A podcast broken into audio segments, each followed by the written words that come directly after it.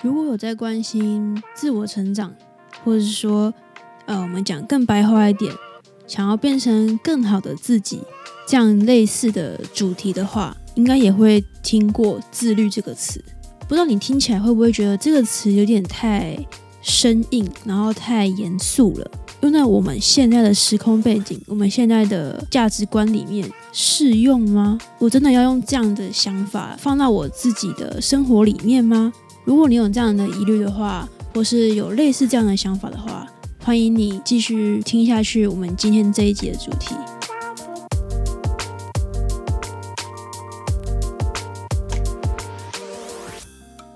一杯咖啡的时间，想聊什么就聊什么。下班闲聊，聊出更多生活中的可能性。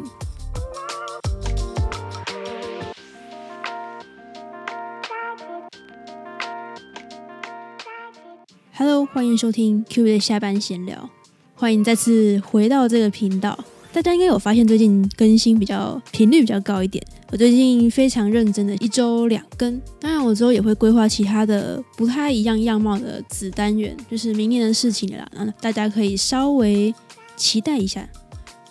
那相信就是听了前面的地前面的稍微一点点的介绍，那大家也知道说，哎，今天我们就是要聊自律这件事情。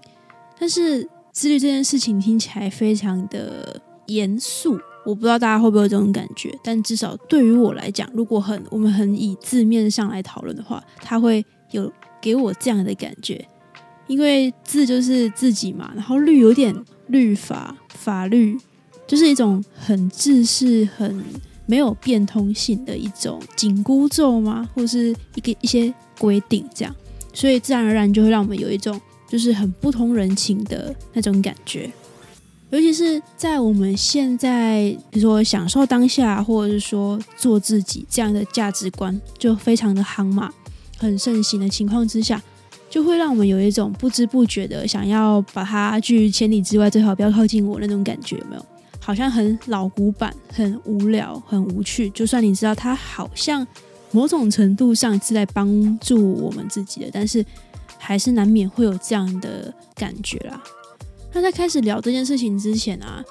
我想讲个小故事。我不知道大家第一次听到“自律”这个词是什么时候。我第一次真的接触到，我这个接触是指的是，哎，真的有人把这个词拿出来跟我们聊，然后真的拿出来说，哎，这件事情很重要，你真的要学会怎么要求自己。要回归到我的高中时期。我好像邀请我的教练上这个节目的时候，也有聊到，就是我一些高中的故事。那高中其实算是我现在回顾了，会觉得它是一个我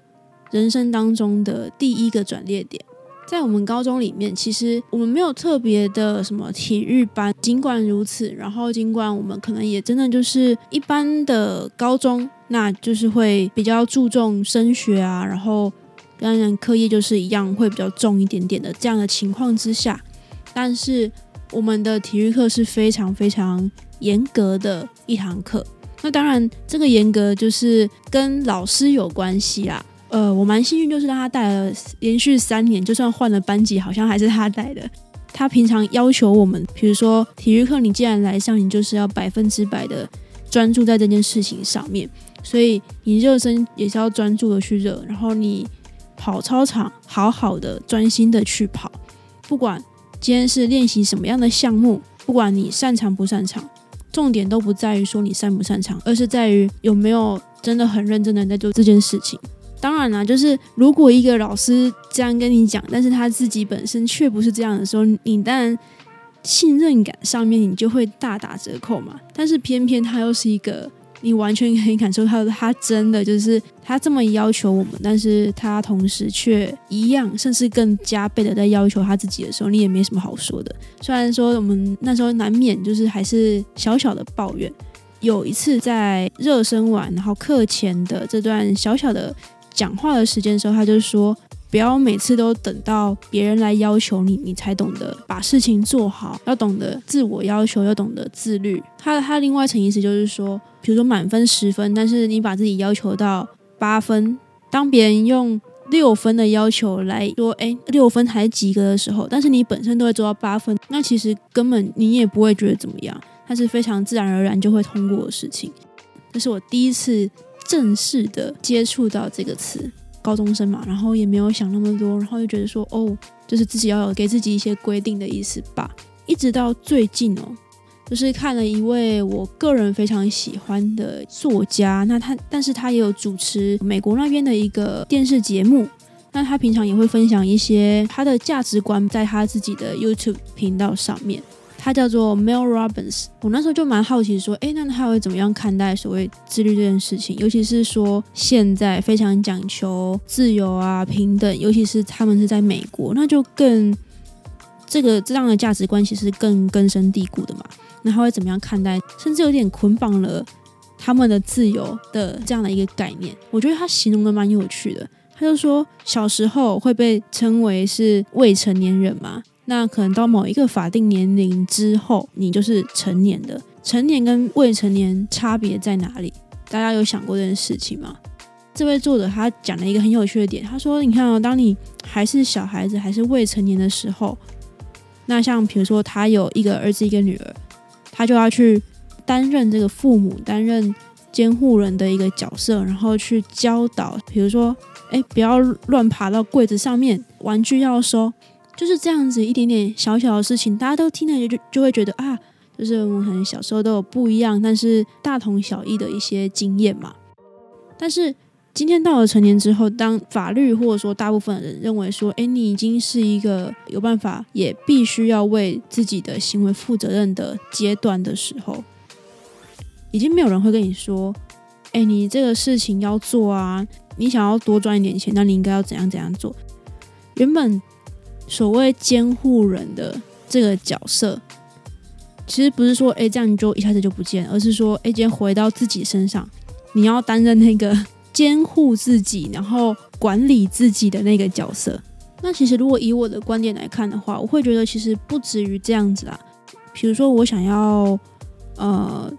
完成什么样我的人生目标，但是在这个过程当中，很理所当然，其实并不会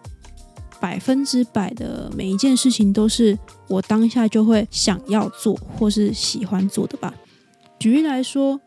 现在最近天气比较冷嘛。那尤其是台北的话，有时候又又会下雨啊。虽然不是那种滂沱大雨，但是就是绵绵细雨，其实就更冷。当每一天早上闹钟响了，第一件事情你会想做什么？我老实说，我第一件事情就是想把把闹钟按掉，然后就窝在被窝里面，然后就觉得哦，好温暖了，可以再让我躺三分钟之类的。那我们这时候会不想做的事情是什么？就是其实对于我们马上走出被窝，然后就是去刷牙洗脸，准备要开开工这件事情，就暂时就是没有想做嘛。但是你还是有，你如果想要完成你想达到的目标，这是一个必经的过程，对吧？即便不喜欢，但是还是要做的事情。自律这个词其实就在形容这件事情啊。律法是一个。来约束我们也好，来帮我们的生活制造出一个一种秩序的状况也好的一个东西也好。那今天既然它放在自己就是这个字的后面的话，也就是说我们要自己来担任自己的管理者，自己来担任自己的监护者、监护人的这样的角色嘛？这是我对于自律这这个词的一个解释啊，一个想法这样。但是。相对的，有一件事情我觉得非常非常的重要。大家应该听过一句话，叫做“严以律己，宽以待人”。通常大家就会说，对别人要求很多，但是自己都做不到，或是对于自己的规定却是非常松散，这样的双重标准的一个状态，对吧？啊，应该很多人听过这样的情况。我最近，尤其是这半年的时间，我有一个非常深刻的体会，一直以来都会。被灌输这样的想法，对别人可以有十个要求，但是我们好像都会放过自己，所以我们要避免这样的状况。但是我发现，其实有些时候我们反而有点矫枉过正了。就是当我们一直用这样想法跟自己讲的时候，不知不觉中，其实有一部分的人，当然我不是说全部人，但是我觉得或许可以，大家可以想想看，说，哎，你自己有没有这样的情况？因为我讲出来是因为我发现我自己有这样的状况，就是我反而觉得我有点反过来了。同样的一件事情上面，我可能立了十个规定来要求我自己，但是同时对于别人，我可能会觉得说，OK，没关系啊。那其实你只要达到这三个或是这五个这几项达标，其实就很 OK 了，就是完全没有问题。在这样的情况之下，我尽管我一直以来好几年来都觉得这样子是非常理所当然的事情，那某种程度上也会有点以这样的自我要求，觉得这样子还不错，但是我却觉得自己有点矫枉过正，变成说其实对自己有点太过严苛了。也就是说，有些事情别人看起来说，哎，其实做的很好，但是在我眼里永远就是做不好。或者说，打从心里觉得说，为什么别人会觉得这个我这样子是做很好？我觉得明明就非常的不 OK，这样的情况延续下去会变得，对于我自己做了很多事情，其实价值的认同感其实非常不足够的。那当然，我现在也是开始在调整。那其实以前也有聊到一件事情，就是并不是说真的要调整完才叫做有所进步、有所成长。最一开始，只要你有意识到这件事情，我觉得它就是一件非常。不错的，有象征性的第一步，也希望说，如果你听完这个部分，那你觉得说，哎，你自己也有这样的情况的时候，对自己太过严格、严苛的这样状况的话，或许之后可以去做一些不一样的调整。不知道今天这集会不会让大家就是用重新的用不会那么反感的方式来重新理解这这这个这个概念。既然如果是这样的一个管理人、监护人的概念的话，怎么管理或是怎么样？让自己往前，或是变得更好，它其实就是一一门学问。比如说，父母要怎么样教小孩，或是诶，如果你今天要去管理一个人的话，你要怎么样投其所好，但是又可以让他就是知道他的习性，知道他的脾气，知道他的呃个性、价值观是什么样，你才会知道说要怎么样去带领他，或者是说协助他走向一个更进步的一个一个方向嘛。两个角色都是自己的时候。怎么样学习用更成熟或更适合的方式来担任这样的一个角色，其实就变得格外的重要。怎么样抓到自己的那种生活节奏，我觉得就是很有趣，但是也蛮重要的一件事情。那如果这集你觉得说，哎，对于你是有所收获的，然后你也觉得蛮喜欢的话，那也欢迎你到 Apple Podcast 上面帮我评分留言。那如果你愿意给五颗星的话，对我来讲是一个创作上。跟分享上非常大的一个鼓励跟动力，那也欢迎追踪我的 IG，然后到上面跟我互动，甚至说你有什么样想要聊的主题，也可以到 IG 上面，然后私讯给我。那我们就不是下周，而是下一集再见喽，拜拜。